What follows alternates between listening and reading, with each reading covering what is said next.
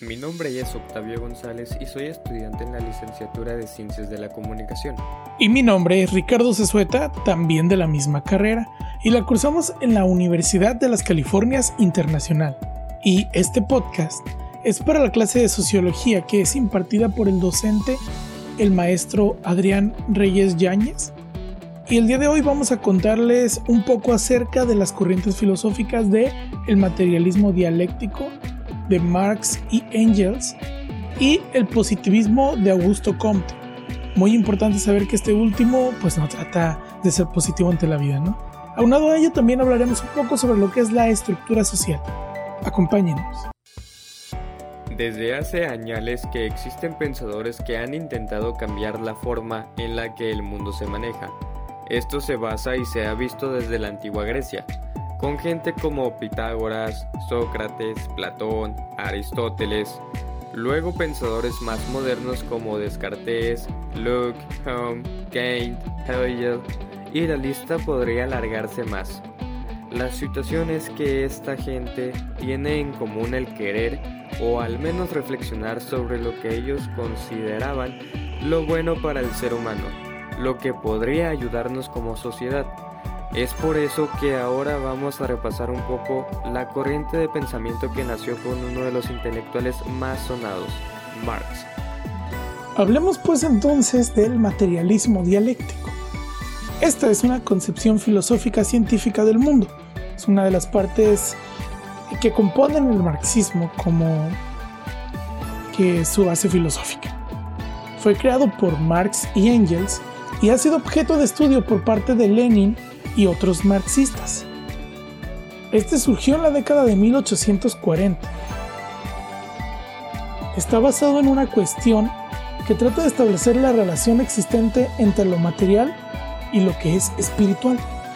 Entonces, dice, únicamente se puede desarrollar la ciencia mediante la percepción de lo material y no la presunción de lo espiritual. La cuestión es que si los sucesos que se dan en el planeta se suceden de forma aislada o presentan dependencia. En este sentido, la cuestión establece que, en base a la dialéctica, los fenómenos que se producen en el mundo no son aislados el uno del otro. Entonces Marx se cuestionaba si el mundo se desarrolla cualitativamente y de forma conectada o estáticamente y sin tener cambios cualitativos. Sus fundamentos son, las cosas existen pese a nuestra conciencia. Otro fundamento es que no hay diferencias entre un fenómeno y la materia, solo entre lo que es conocido y lo que no. Y la última es que no se debe considerar el conocimiento como terminado o inalterable pero se debe considerar como completo al emerger este de la ignorancia. Por otro lado, Augusto Comte, también conocido como el máximo exponente del positivismo, no cree en las ideas previas o ideas a priori porque todo está abierto hasta que se demuestre objetivamente a través de un método científico. Este afirma que todo conocimiento deriva de alguna manera de la experiencia, lo cual se puede respaldar por medio del método científico. Esto hace que se rechace todo conocimiento que no venga de la experiencia.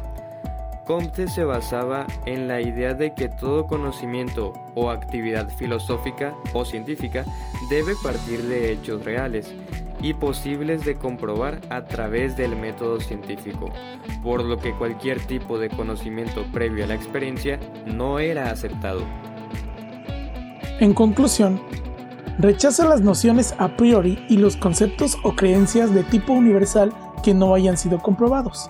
El positivismo se basa en que los hechos empíricos son los que fundamentan el conocimiento. También promueve como válido el conocimiento de carácter científico respaldado por el método científico. Otra cosa, el método científico debe ser aplicado tanto a las investigaciones científicas como humanísticas. El conocimiento que se obtiene del positivismo debe ser objetivo y las pruebas documentadas son las más importantes, no las interpretaciones. Por último, la idea de estructura social es la siguiente.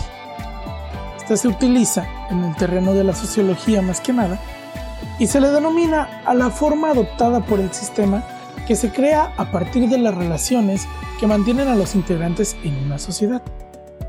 Dichas relaciones sistemáticas propician el desarrollo de una cierta estructura social.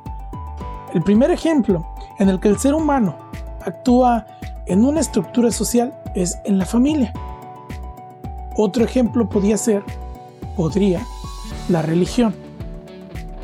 Otro podría ser en la política. Y a más gran escala quizá la economía. Podemos concluir estos tres temas con lo siguiente. El positivismo busca lo real a través del método científico y rechaza todo aquello que no tenga un método científico previo. Por otro lado, el materialismo dialéctico nos dice que la materia es la base de la realidad y no importa si es concreta o incluso si es abstracta. Y por su parte la estructura social nos habla del rol de cada persona en la sociedad. Cada quien tiene una función, describe las relaciones entre individuos y explica cómo está establecida la sociedad. Esto ha sido todo por nuestra parte. Esperamos les haya gustado este episodio para la materia de Sociología de la Comunicación. Gracias a todos por escucharnos y nos vemos hasta la próxima.